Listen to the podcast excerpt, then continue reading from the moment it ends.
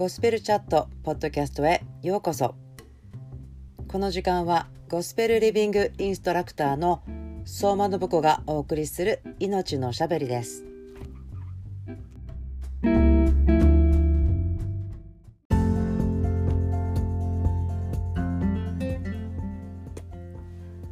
皆さんこんばんは。ゴスペルエッセンスライフの相馬信子です。23 day ゴスペルチャットチャレンジ Day4 へようこそ。4日前から23日間ゴスペルチャットを毎日継続するというチャレンジをしてるんですけれどもその内容は信仰希望愛そのことをセンターにしていろいろ命のおしゃべりができたらなと思っています。今日は私の住んでいるところはとても天気が良くて暖かな一日でした。桜のつぼみにもうピンクの花びらがこうつぼみですけれどもね出てるのが見えたり早い種類の桜はもう咲き始めていたり川岸には雪柳が少し咲き始めていてその香りがすごく甘くてその雪柳の白と一緒にピンクや赤のサザンカがまるで花束のように咲いているのを見た時に私の心はすごくこう希望がやってきます。嬉しい気持ちですよね。良いものがやってきた。これから春の美しい花々を見ることができる季節が来た。と思ってですね私の心ってこう希望を感じるんですけれども皆さんは希望という言葉を聞いた時にどんなことを感じますか？またはどんなことを考えますか？私はこの希望ということがどういうことかなと思ったので辞書を見てみようと思って検索をしました。とても面白いことが書いてあったのはブリタニカ国際大百科事典というとこだったんですけれども一般的には望ましいものを取得しようとする期待を伴った欲求あるいはその取得や出現の期待そのものを意味するがユダヤ教キリスト教では特別の意味を持つ。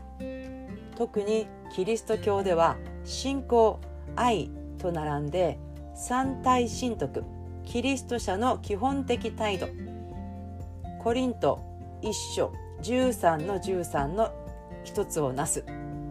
旧約聖書においてはイスラエルの救いを意味しているが新約聖書ではその信仰的意義は神に源を発しイエス・キリストの生と死と復活とに根拠を持つものとして明確にされている。ヘブル書6章17から20この信仰における希望は人間の心理的欲求や期待ではなく人生の予着と困難のうちにあって神の意志に全てを委ね神の国の成就と人類の救いを望み続けることでありこれは地上における物質的幸福などへの期待とは異なり終末的意義を持つ永遠の希望である。とありました。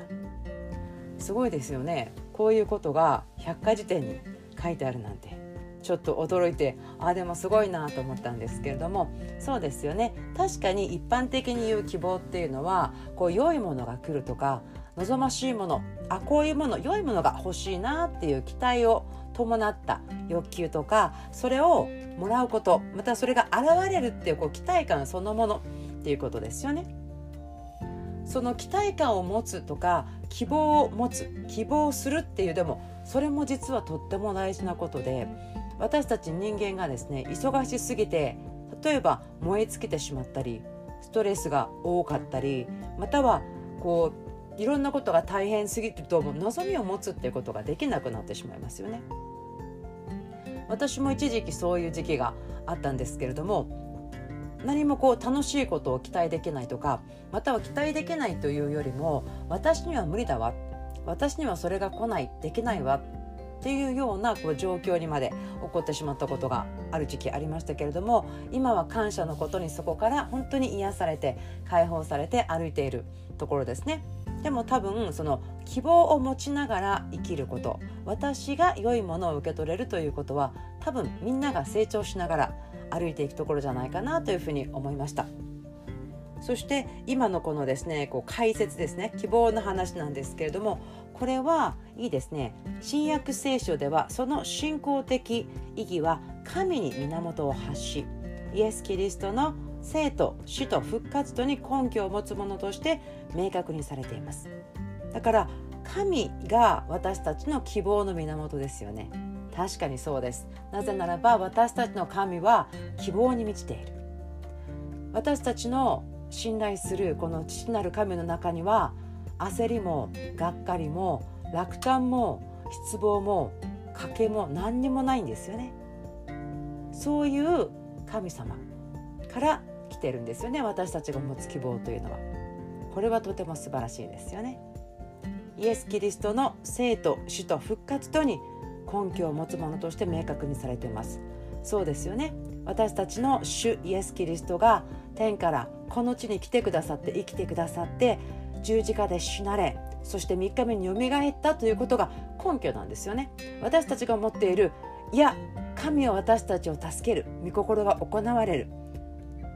神の国の永遠の命があるんだっていうことはですね根拠がないものではないですね。でも面白いなとこれ今読んでて考えてるんですけど根拠を持つものとして明確にされている。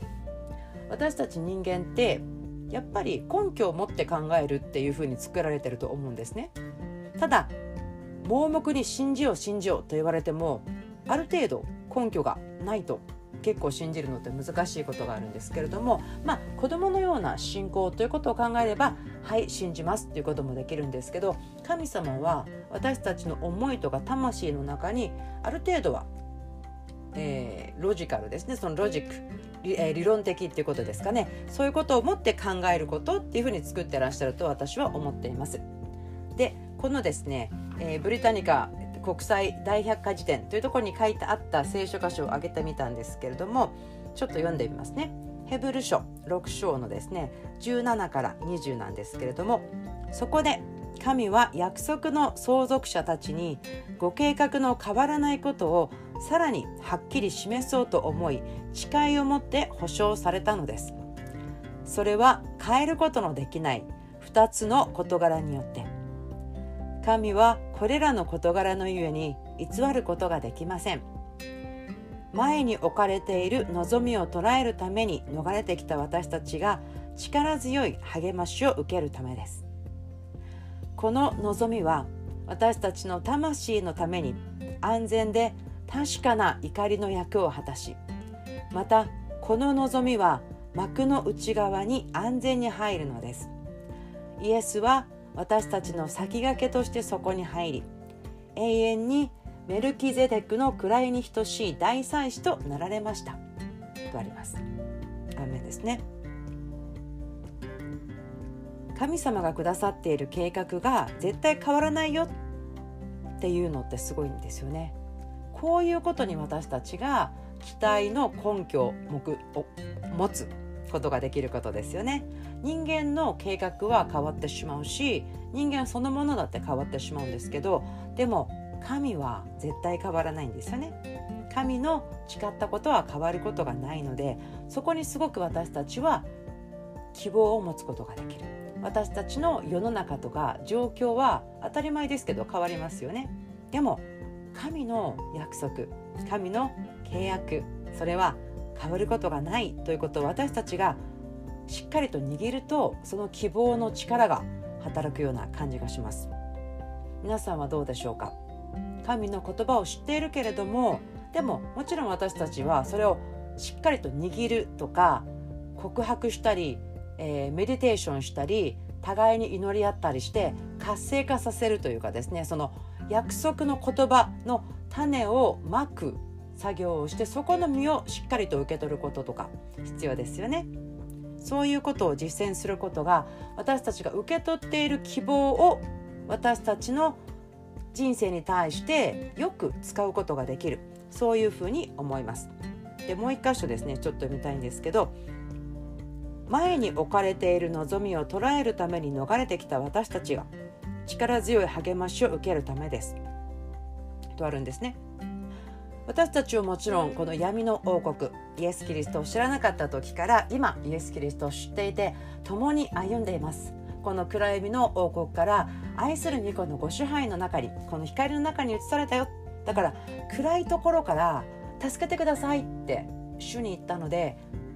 助け出されたんですよね。だから逃れてきたんです私たち。この自分たちの前に置かれている永遠の命。そして救いや祝福や愛やいろんなことあると思うんですけどどうでしょうか？今日私たちなんかもう一回しっかりとそれを見つめるというか見上げる。私たちの前に置きたいですよね。ですからちょっと今ですね、えー、いつものちょっとしたエクササイズなんですけど今目をこうつぶってでも心の目を開いてどうぞ皆さんの前に主イエス・キリストのその十字架の死とそのよみがえりのことを思ってください。私たちの全ての罪を取ってくださって私たちの罪となられその罪がその十字架によって処罰されたこと。そして死なれよみがえったので私たちの罪が許されて私たちが神の子とされてそのよみがえりのキリストの中に私たちが今よみがえっていますということはですねすごい大きな希望なんですよね。それを私たちの前に置いて前に進むことができる。あの馬が羊あ羊。馬が人参を目の前に吊るされてこうパカパカ走っていくシーンがあるんですけれども私たちも目の前に自分の欲しいものこれはすごいと思ってるものを置いたらですねそっちに進んでいこうとするんですよね。ですから私たちは今こう意図的にね信仰によって自分の前に主のこのイエス・キリストの生と主と復活ということ。私たちを救ってくださった方を今目の前に置いてわあ私たちの心が光で満たされるようなそのことを受け取っていって主あなたの神の国が私の人生に今日も明日も成就しますようにということをですねなんかこう望みとして希望として持ちたいなと思いました。では祈ります。天のお父さん今日もありがとうございます。あなたは私たちの希望です。私たちの決して変わることがない。決して弱ることがない。決して壊れることがない。決して病気になることがない。決して亡くなってしまうことがないこの希望です。どんなことがあっても変わることがない。希望である方イエス・キリストを主を感謝します。今私たちの心の目を開いてください。はっきりと見えるようにして私たちの前に主イエス・キリストの十字架をもう一度見せてください。この十字架が私たちにしてくれた素晴らしい働きを今信仰によってもう一度はっきりと私たちに啓示を与えてください。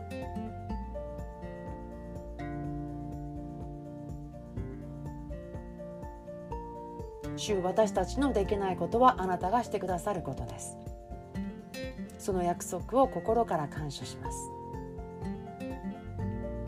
このゴスペルチャットを聞いてくださっているお一人お一人の心がそして思いが希望で満たされます。聖霊様が働いてくださるので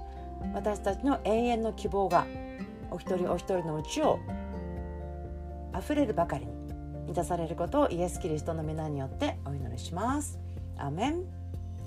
ちょっと長くなってしまいましたが今日もゴスペルチャット 23day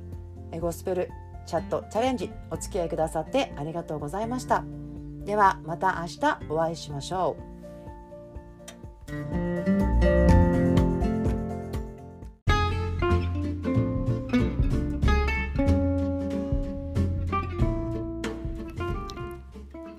ゴスペルエッセンスライフのゴスペルチャットポッドキャスト聞いてくださってありがとうございました。